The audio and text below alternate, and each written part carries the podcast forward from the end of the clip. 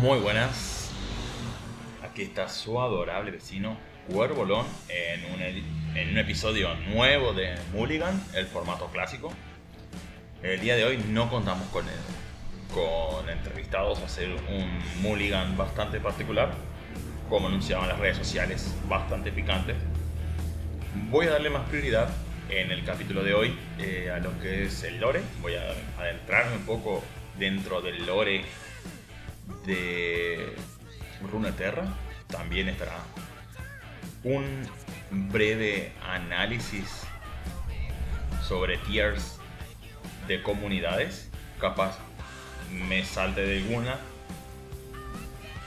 desde la ignorancia, porque sé que Hearthstone abarca muchísimos lados, pero voy a estar hablando de lo que es comunidades latinas así que no lo vean como una falta de respeto a sus comunidades,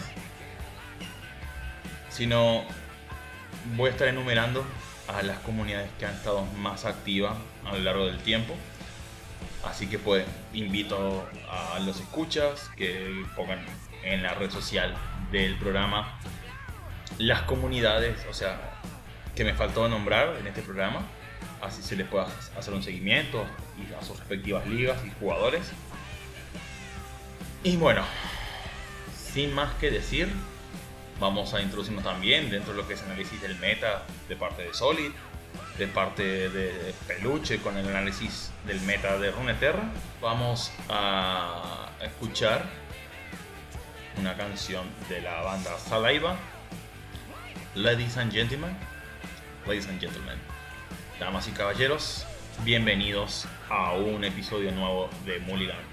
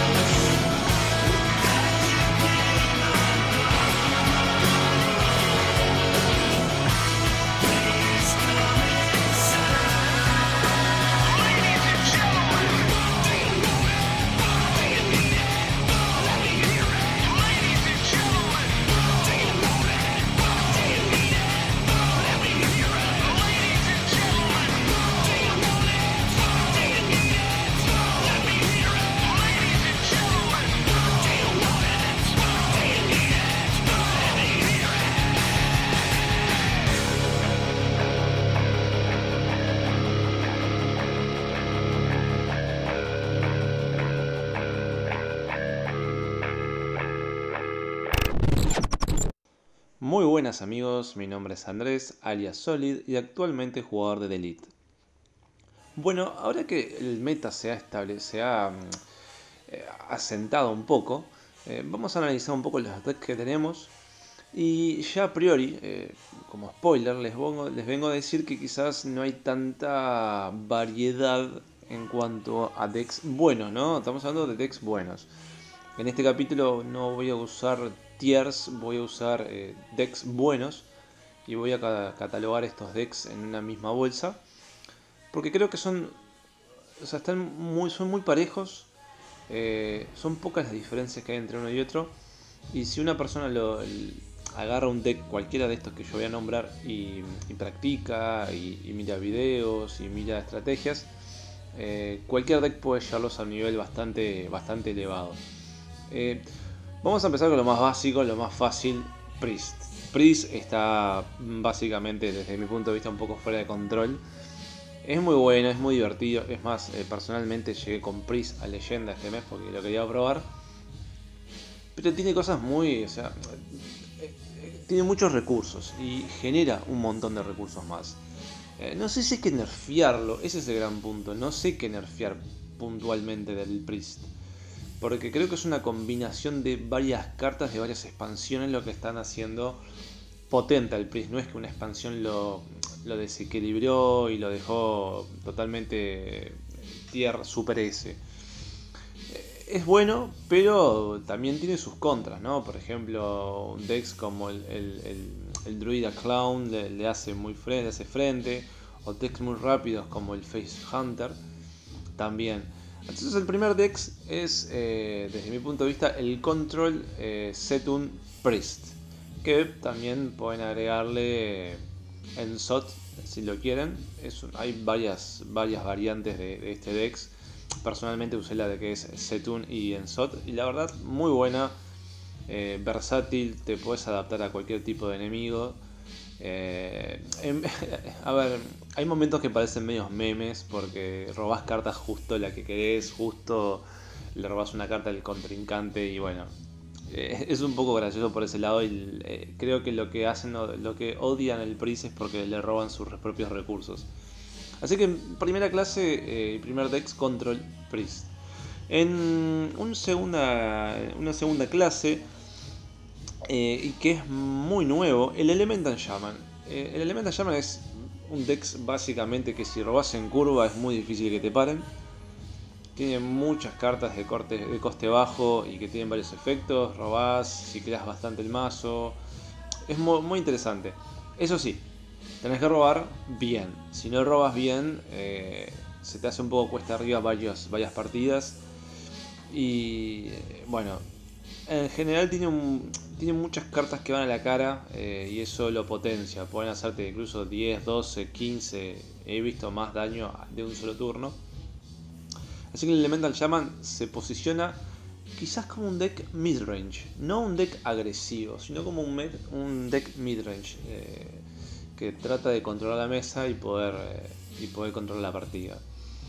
Así que en la segunda clase sería el Elemental Shaman. En una tercera y como el clásico de los clásicos que creo que no hay año que no aparezca el Face Hunter. Un deck rápido, un deck no, que no tiene ningún tipo de complicaciones para jugar y que busca obviamente la cara del contrincante. No sé qué más hablar de este deck porque han habido bastantes variantes. Simplemente es un deck eh, que quizás es barato, que tiene una, creo que tiene una legendaria si no me equivoco. Eh, bueno, el Shaman también no es, no es muy, muy caro.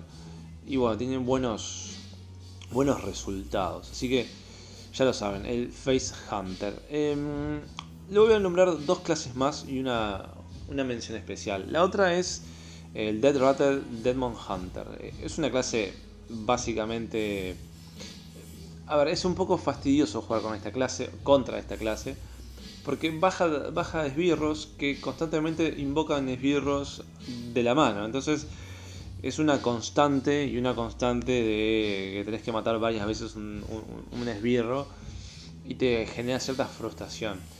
Después está la carta del demonio 8-8 que tiene rush y encima eh, puede atacar otra vez a la cara si el, el, el, el hero, puede atacar a la cara y ataca de vuelta el 8-8. Esa carta me parece que se le viene un nerf. Eh, no sé si de coste o que solamente sea rush y pueda atacar una vez sola y ya está. O se le va el rush, no lo sé. Pero me parece un poco una carta un poco desequilibrada esa. Desde mi punto de vista, ¿eh? no creo que no quiero decir que, se tiene que, nerfear. Desde mi punto de vista me parece que se puede venir un nerf por ese lado. Es un deck eh, que le gana a los Pris, le gana a los deck control, porque básicamente te juega cartas muy grandes, cicla mucho el mazo. Eh, es bastante fuerte. Y la verdad, le gana a lo que sería el OTK de Hunter, porque es mucho más lento. O sea, el, el OTK, ¿no? Así que una cuarta clase, el Dead Rattle o Último Aliento Demon Hunter. Y por último voy a nombrar una clase que es mi favorita, una de mis favoritas, eh, que es eh, Warrior. El Rush Warrior. Un deck que la verdad no se veía venir. Con la última expansión empezaron a probar decks y salió esto. Eh, ganás mucha armadura, podés traer mucho, podés revivir esbirros con la legendaria nueva. Eh, bastante bueno el mazo, bastante tirando a control, eh, pero muy interesante. Eh, bueno, hoy en día está... Me voy a salir un poco de este grupo de mazos y voy a entrar a lo que son las tier. Está tier 1 en Vicious Syndicate. Y la verdad es un deck muy bueno. Eso sí, es un poco caro, no es para nada barato. y hay que aprender a jugarlo. No es, hay unas variantes con ETC, no es tan fácil de, de jugar. Así que vamos a resumir, tenemos el Rush Warrior, Control Priest, Elemental Shaman, Face Counter y último aliento Demon Hunter. La mención especial va a ser para el Miracle Rogue porque es un deck que mm, depende de ciertas circunstancias podés ganar eh, y aparte en cierto punto tiene digamos entre comillas un OTK porque te puede tirar eh, al Extraza y las dos cartas que le tiran 6 de daño a la cara y, vaya, incluso dos veces al extra se lo puede hacer. Pero es muy complicado, no es tan fácil. Lo que sí tiene el Miracle Rock es extremadamente difícil de jugar, no es para nada fácil, debe ser de los decks más complejos. Me parece que no, pero es uno de los decks más complejos y cuesta aprenderlo. Han bajado eh, otras clases como Warlock, como el, el Mago, eh, Paladín también ha bajado. Pero. Mm, y el payaso, el Token Druid también bajó. Creo que estas clases que mencioné hoy para mí son las mejores. Eh, quizás otros opinan diferente. Esta es mi opinión en base al meta, en base a lo que he jugado este mes. Me parecen estas clases las mejores. Eh, hay varias variantes, o sea, no tengo una específica para recomendarles. Y Pásense por las páginas más conocidas como Hearthstone Replay, Visual Syndicate o Hearthstone Top Deck. Van a encontrar distintas variantes. Eh, incluso está Share eh, Hearthstone, eh, Share HS, donde publican decks los pro player de forma seguida. Ahí pueden tener distintas ideas, algunos le sacan una carta, le agregan otra. es un poco customizado. Así que por esta vez, y creo que hasta la próxima expansión, no creo que el meta cambie mucho. Eh, la verdad no lo veo que cambie mucho más de esto que comenté. Vamos a ver qué nos depara la próxima expansión, o algún miniset que salga, o no lo sé. O nerfeos o buff que pueden aparecer. Blizzard últimamente nos está sorprendiendo con estas modificaciones. Así que es todo por esta vez. Eh, nos encontramos en la próxima. Eh, saludos.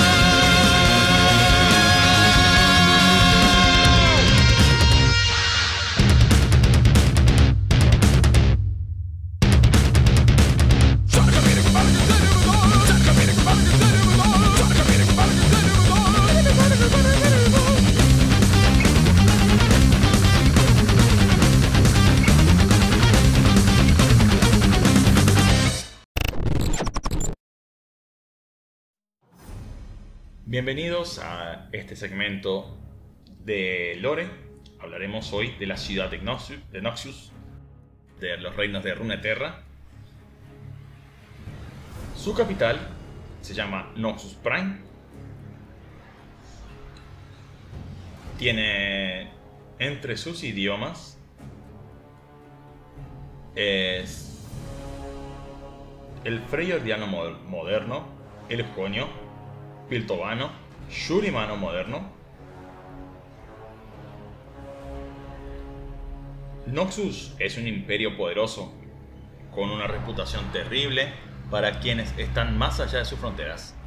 Noxus es brutal, expansionista y amenazante, pero quienes miran más allá de su exterior belicoso, ven una sociedad inusualmente inclusiva, donde las fortalezas y talentos de su gente son respetados y cultivados. Su gente fue una vez una cultura de saqueadores feroces, hasta que irrumpieron en la antigua ciudad, que ahora se encuentra en el corazón de su imperio. Bajo la amenaza de todos, llevaron agresivamente la lucha a sus enemigos, empujando sus fronteras hacia afuera cada año que pasaba. Esta lucha por la sobrevivencia ha convertido a los noxianos en un pueblo profundamente orgulloso que valora la fuerza por encima de todos. Aunque esa fuerza puede manifestarse por muchos medios diferentes, cualquiera puede ascender a una posición de poder y respeto dentro de Noxus si demuestra la actitud necesaria, independientemente de su posición social, antecedentes, patria o riqueza.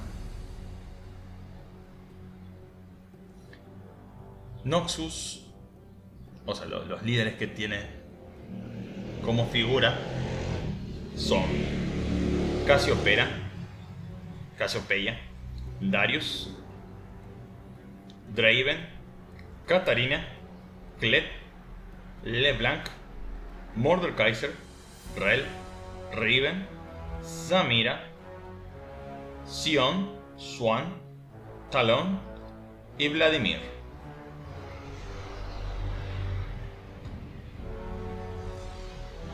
Es parte de las historias que lanzaremos de Runeterra.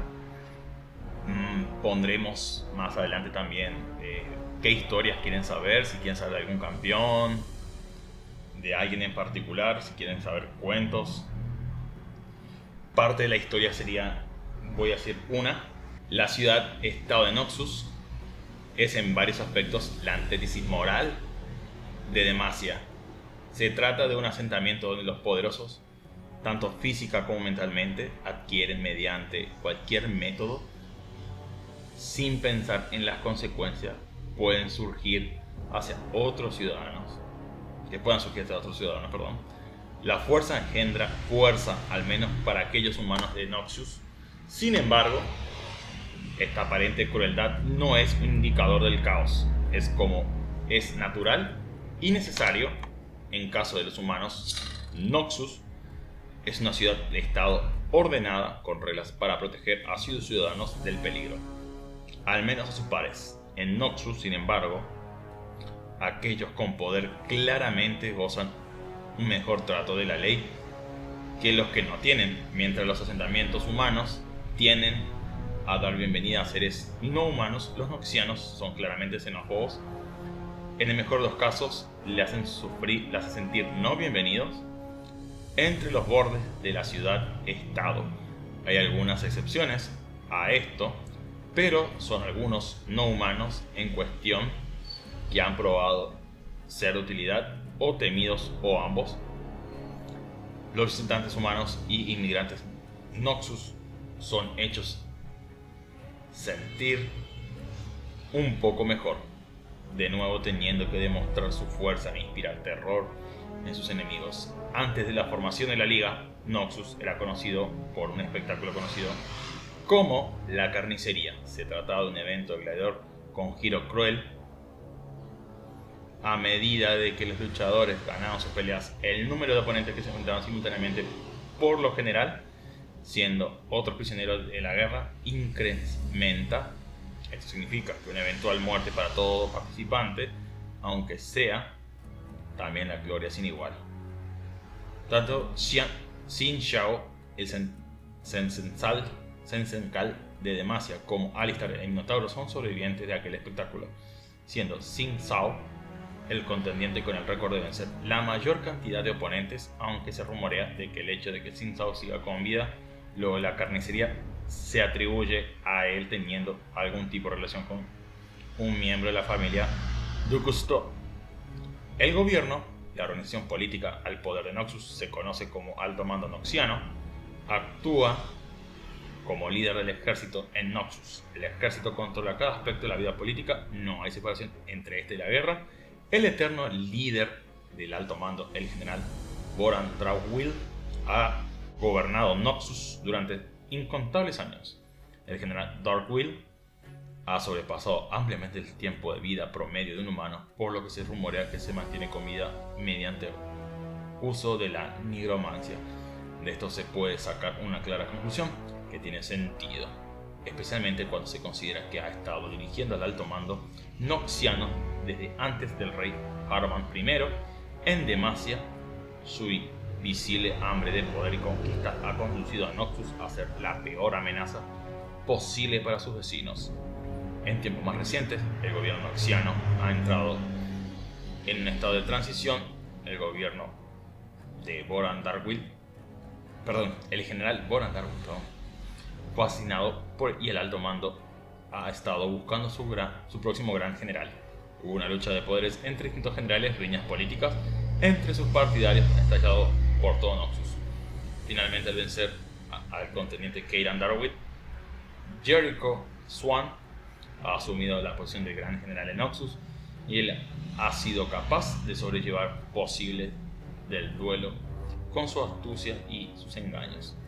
Con el soporte de sus aliados, entre ellos Darius, ha conseguido la segunda posición más alta en Noxus. Los esclavos noxianos, el servicio militar de Noxus es obligatorio por un periodo de 6 años.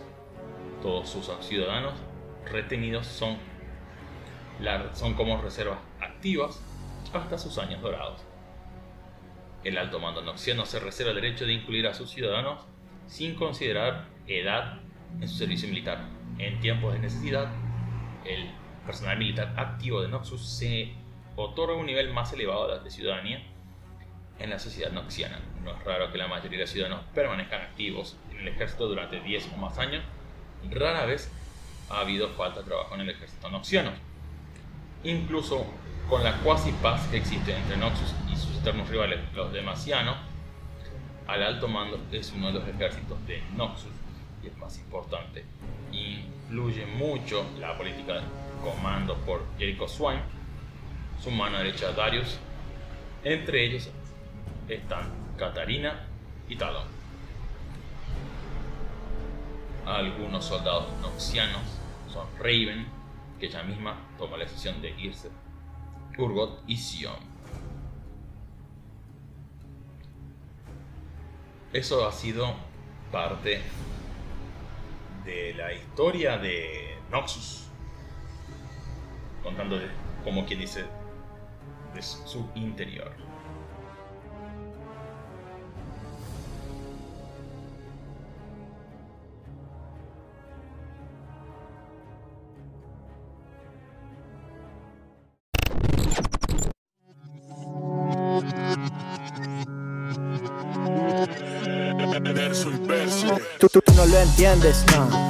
No. Puedes contarme nada de flow. Ellos van diciendo que no, bro, no la droga, pero luego por el baño demasiado snow. No me meto donde no me llaman. Tú te metes en todos los lados, pero solo con tus panas. Yo me meto solo por todos los lados, se flama. Me da igual la selva, el desierto que la sabana. Entre las sábanas no veo nada. Me olvido del mundo dando una calada. Mi corazón en parada, como el tuyo cuando suelto parrafadas. Dicen que son raras, pero rara vez. Se les queda cara de no ser un cadáver, porque yo acabaré siendo jambo forrado. Y tú acabarás forrado de crítica a mi hermano. Y no, wow, up. Para esos raperos que se piensan que son pop stars Pero la verdad suena pop si está El vene rapeando como un rock de rap Ellos no me saben contestar, no me saben controlar Disparo a lo con strike y les tengo que matar Van por el tercer strike, les tengo que eliminar Esto se llama freestyle, tú dedícate a hablar Bla bla Vete cogiendo ese bla bla, bla bla. Nerso verse, Bene tienen tabla, bla bla, bla bla. Que cogiendo ese bla bla, bla bla, bla bla. Eso verse, Bene tiene tabla. Ey, yo no tengo un despacho, mi despacho es mi ambiente, ni me mancho. He visto tu y no te lo tacho, porque flaco favor te hago chacho. La verdad que estaba feo, pero yo no me lo creo. Esos rappers viven con mí, parece que es un tebeo. Y yo te veo demasiado flojo. Escojo lo que rapeo, no tu cacho flojo. Yo no me mojo por tu mojón, solo me enojo dándole un doblón. Ahora fumo mucho y no te hablo de blondes. Hablo de que estoy desgastando el pulmón como coches de la NASCAR, que de noche se te atascan. Yo, bro, empecé en Conde, que con el Huascar no hay puta que me eduque, no me Aunque si me pica, dime que me necesitas, tus huevos son canicas, con tu combo no la aplicas y la droga que compraste los maderosos la quitan. Madre mía, dejando miguitas por el rastro, pa' que llegue hasta los astros. En cualquier ambiente que yo suene soy más pasto. Ey, ya bastó, ya bastó, paso.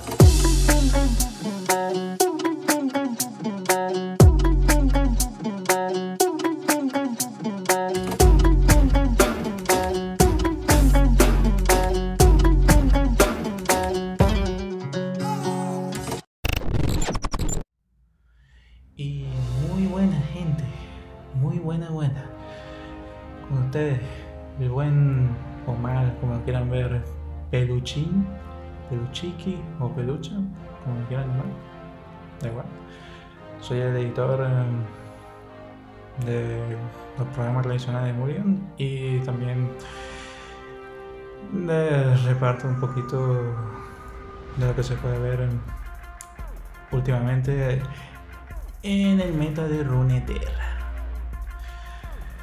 Si bien vamos a adentrarnos, ha pasado un poquito de todo. Y vamos a decir que cayó más, más, que un meteorito. Y puede ser que nos estemos adentrando, como decían algunos, exagerando un poco, viendo, viendo la luz una vez más de este túnel de que fue este y sin adentrarnos mucho de no muy buen meta de lo que fue meta de Sir, Irelia y, y contando otro más pero vamos yendo de parte en parte. Primero vamos a ir mencionando brevemente lo que fueron los seasonal que se jugaron justo eh, la semana pasada con la parte de finales de los ya tenemos los campeones y vamos a destacar para hablar rápidamente del campeón de, de las Américas, el norteamericano Duckling, que nos presenta con su line-up muy off meta, pero que le va muy bien. Si se banea exclusivamente a, a Sid Irelia, en la cual trajo y, con- y consiguió la victoria y también un pase al campeonato mundial de Runeterra que si no me equivoco creo que se fue en septiembre. Llevó un Sidla Marlon un Ezreal Timo y un viejo contendiente del, tier 1 del meta pasado, si no me meta pasado no, sino del seasonal pasado, si no me equivoco, que fue Twist of Fate con el buen Fist. Qué curioso que incluso después del nerf que recibió este, este TF Fist haya podido llegar tan lejos e incluso ganar eh, el seasonal. Una cosa más que curiosa. Ahora, mandamos con el, lo que fue el parche, lo que es el uno de los parches más grandes desde hace mucho tiempo, donde, y me puedo equivocar bastante, pero puedo decir que hubieron nerfeos y buff con aproximadamente creo que fueron 17 campeones aproximadamente. Y solo de campeones fue un parche gordísimo que la gente está disfrutando ahora, en este mismo instante, porque a la hora de estar eh, grabando ya han pasado unos tres días, entonces como dice, o como dijo un, una de, la comunidad, alguien de la gente dentro de Reddit, en meta ahora parece el viejo este, un Wild West. Sí, bueno, pasa el inicio de expansión y mucho más con este con este gran parche de balanza de cambio. No vamos a hablar mucho de tantos balances, pero brevemente, ¿qué nerfearon de cosas importantes que quería la gente? Es Irelia, lo nerfearon, ya por lo menos ya está bajo de nivel, bien. A Nasus 3 también lo nerfearon ciertas cartas clave, bien. A TDC también le nerfearon el combo de The Watcher. Ahora ya es más, más justo de contrarrestar o por lo menos hacer algo al respecto. Bien, incluso a la hora de sacar el Watcher. Muy bien. Y no hablemos de, los bufos y por lo menos el bufo de Heraclin, el bufo, el otro bufo que le dieron a Natalia, el otro bufo que le dieron a Natalia. Y por supuesto, uno de los favoritos que vamos a hablar incluso en este instante, un poquito de este early meta que tenemos, del regreso de Karma, que cuesta ahora 5 de maná una vez más. Y con ello el regreso de Israel Karma dentro del meta. ¿eh? Nos adelantamos. Ahora vamos a hablar un poquito del early meta que tenemos en estos tres días. Sí, lo más probable es que cambie si no es a la hora de que estén escuchando. Eh, de, la hora que estén escuchando esto, sino incluso todo puede cambiar.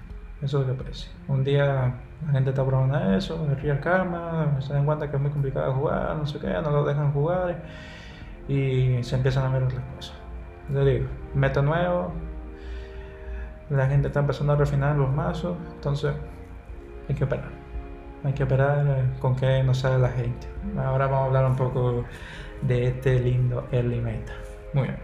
Primero, por supuesto, de las cosas que se están jugando más, no puedo decir de que este orden sea de lo más fuerte a lo más débil, porque realmente todo es muy fuerte y todo muy débil, porque no sabemos absolutamente nada. Pero para que se incluya. Y este meta he sacado con mucho agradecimiento y sabiendo aquí que es un grande del bueno, del bueno de vivo, un grande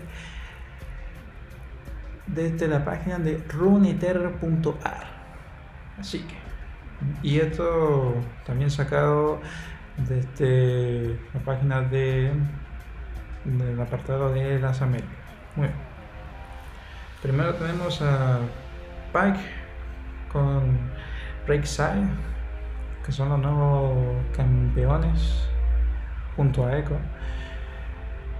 Pero con este mazo de Lookers con Lork, con la nueva mecánica de acechar. Se vuelve como más interesante, pero a mi parecer no lo más fuerte que hay De segundo vuelve un viejo clásico amigo del agro, Gunplan Miss Fortune, el clásico mazo de piratas, que está dominando y está bastante bien. No ha cambiado mucho, pero también con el bufo de regreso de Miss Fortune que le dieron, bueno, regreso de comida que le dieron el Overwhelm por la vez, ha hecho que el interés vuelva a jugar este mazo. Luego está otro nuevo contendiente, o sea, y también otro nuevo campeón, que es Echo Concilian, que están, no están nada mal la combinación de estos dos. Luego está un, ya mencionado, un, el clásico de todos, el terror de hace como un año aproximadamente, es Real Karma. Luego vuelve otro clásico. Twist of Fate con Swain. Luego tenemos una especie de remix del meta anterior con San Juan y el Summerwhelms y, y toda esa agresión muy mid-range, muy, muy facey de place con Sejuani, pero más exclusivamente al Freylord y con el nuevo Yeti con de 8 de y más enfocado a Yeti y, y está bastante lindo, bastante interesante.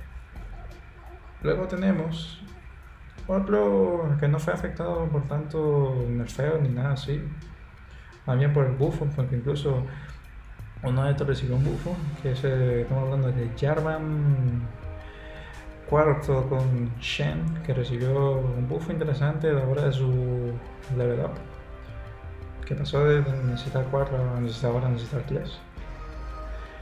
Luego cae un afectado, un poquito afectado por los, por los nerfs, que es Leven Real, que le afectó el Random Mage, que era que es una carta de toda de maná, que si descartabas dos, robabas dos. Ahora contando dos es un poquito más justa a la hora de, del oponente, porque así no roba tan descaradamente por tan bajo de maná. Siguiéndonos en el noveno lugar, tenemos otro clásico del meta anterior, Nasus Fresh, que sí se vio afectado con algunos nerfs, pero todavía sigue pegando fuerte. Es más justo, vamos a ponerlo así. Y luego, por último, vamos a poner por último, si no, se, no vamos a estar aquí todo el día, con Asir Irelia.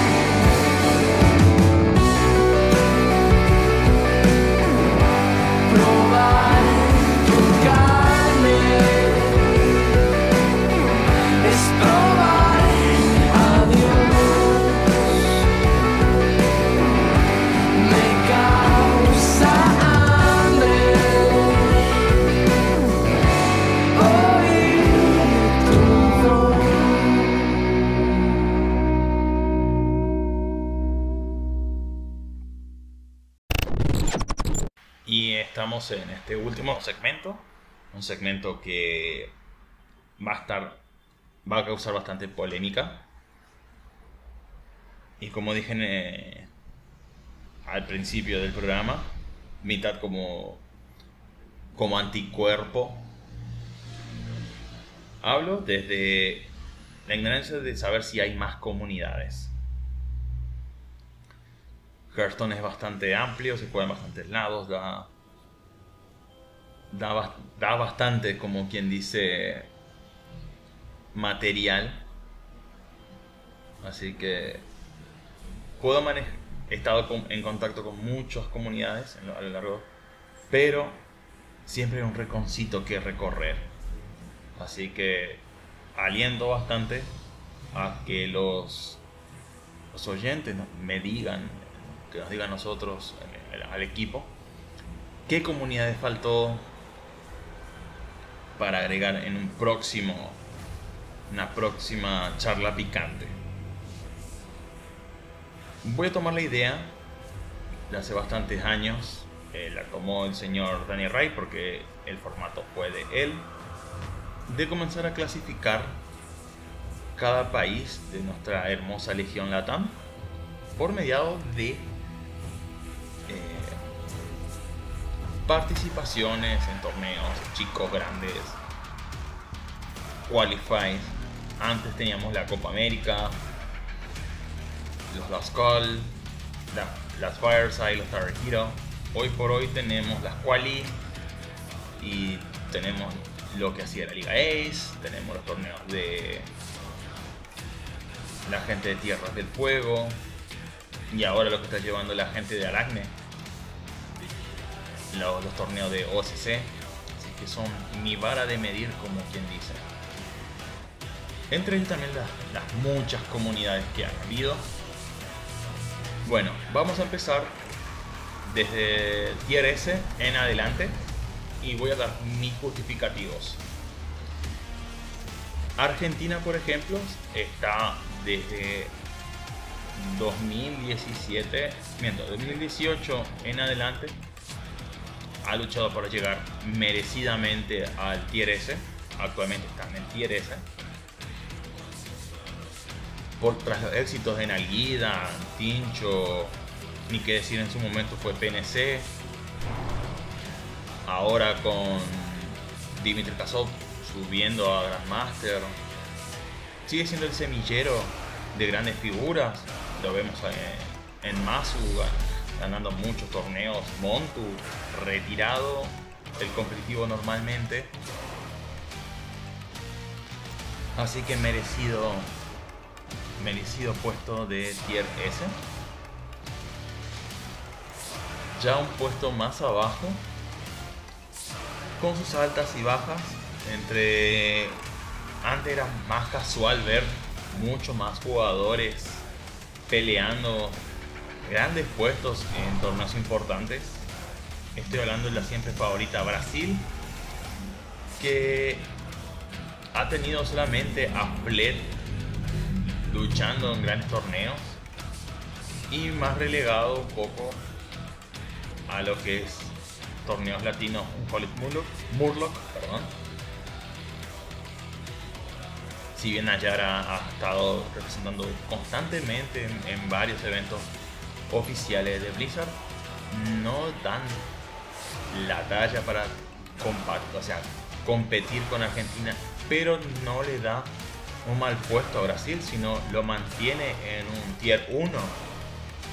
Porque Brasil es Brasil y es una potencia en los eSports y son la mayoría de los equipos que se presenten o jugadores que se presenten a un torneo con la bandera de Brasil son personas o equipos de temer. Ya también se mantiene ese mismo puesto la gente de Perú, que ellos, si bien no, han logrado dar ese paso de calidad de llegar a, un Grand Master, siempre están clasificados los Master Tours. Es una selección que también le falta recuperar aquellos jugadores que tenían con gran nivel para ponerlos de vuelta a lo más alto. Por eso los pongo en tier 1. El siguiente país vendría a ser México. México antes tenía solamente a Arriador, a Irving, pero se han agregado, ahora tenemos más jugadores que están agregándose a esta escena competitiva de la TAM. Se extraña bastante de jugadores como Aircrow que eran más constantes. Podemos esperar una pronta evolución, dado que tenemos a la liga Ace, que ha estado levantando al competitivo en México. A falta de, más jugadores que levanten la escena competitiva mexicana, los decidido poner en tier 2, que no está un poco mal puesto. Estoy haciendo una gran apuesta a futuro, creyendo de que van a recuperar la importancia que tenían en su momento y van a poder pelear un tier 1.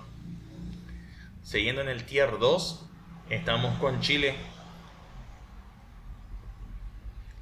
Si bien tenemos actualmente la liga de Van Cleef, organizada por la gente de Aracne, es un problema que viene arrastrando hace bastante tiempo. Si bien tienen jugadores como Dark Claw, tenemos a Machin, Raito, Mokrani.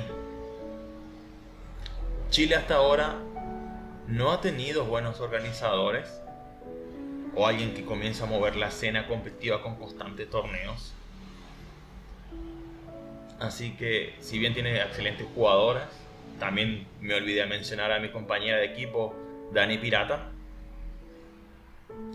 Es una selección, o sea, es un país que tiene pero muchísima calidad. Lo que falta es que aparezca una cabeza y comience a organizar torneos y ligas y exploten y llegan a ese merecido tier 1 que desde de hace bastantes años, desde que el Hearthstone es Hearthstone, no ha, no ha podido conseguir. Siempre se ha quedado en las puertas. Y sobre todo ya perdió el icono que era Topo Pablo. O sea, si bien está Denker tomando la batuta, le falta un par de cositas más para llegar a, dar ese salto de calidad. Ya yendo también por la línea del tier 2, podemos decir que en su momento estuvo, podemos decir que está Uruguay, con altas y bajas, tomando lo que, lo que en algún momento lideró Sudaka, el gran Sudaka, con jugadores de la talla de Metalcat, Solid, quien hace los análisis del meta. Ahora tenemos a Fakab, tenemos a liderando lo que es la escena competitiva uruguaya, con idas y vueltas, gracias también a lo que es la organización de EKG, con sus distintas distintos eventos, tanto para la propia comunidad como enfrentarlos con distintas comunidades, tanto la argentina y la paraguaya. Y al 2x3 creo que hizo torneos con la gente de la TAM, así que la escena uruguay se ha visto enriquecida de dichos enfrentamientos. Y ahora arrancamos a lo que es el tier 3. Ah, vamos a empezar con la selección paraguaya, con el equipo paraguayo. Ha estado de vuelta en esos baches. Mitad porque las cabezas organiza- organizatorias han perdido el gusto a lo que es el Hearthstone. Como también de condiciones dadas por el propio país, la calidad del internet, las pocas facilidades para organizar dichos eventos de tanto Fireside y cosas así. Y lo que es factor tiempo. La eh, o Paraguay como, como comunidad ha tenido muy buenas participaciones lo que fue la House Rivali. Ha sacado jugadores excelentes como es Burren, Logical Son, eh, lo que fue Juan Mystic,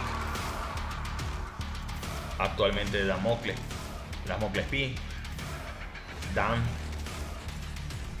y ha sacado bastantes equipos como son Jaguarete, Capybara, Elite. Actualmente está pasando un altibajo que esperemos que repunte y llegue a tier 2. Le falta meter a jugadores en lo que son Grandmasters y que lleguen a Quali. Si bien Uruguay, la- sacando Argentina y Brasil que han, han metido jugadores en Grandmaster, son, son la mayoría de las comunidades por constancia han estado en, en tier más alto. La siguiente comunidad que voy a hablar es la de Cuba, que solamente está en un tier 3 porque es una comunidad que está emergiendo. El año pasado tuvo sus primeras ligas, la liga cubana. Ha tenido dos equipos bastante grandes con mucha historia, como son Break the Wall, la ADC, que se llevaron la última liga, la liga Siria, con muy poco tiempo jugando el juego. Eso lo, lo has mantenido en el tier 3. Su proyección a futuro es, si sigue siendo constante, además una digna participación en la House Rivali, de meter, de que esté en un, tier 2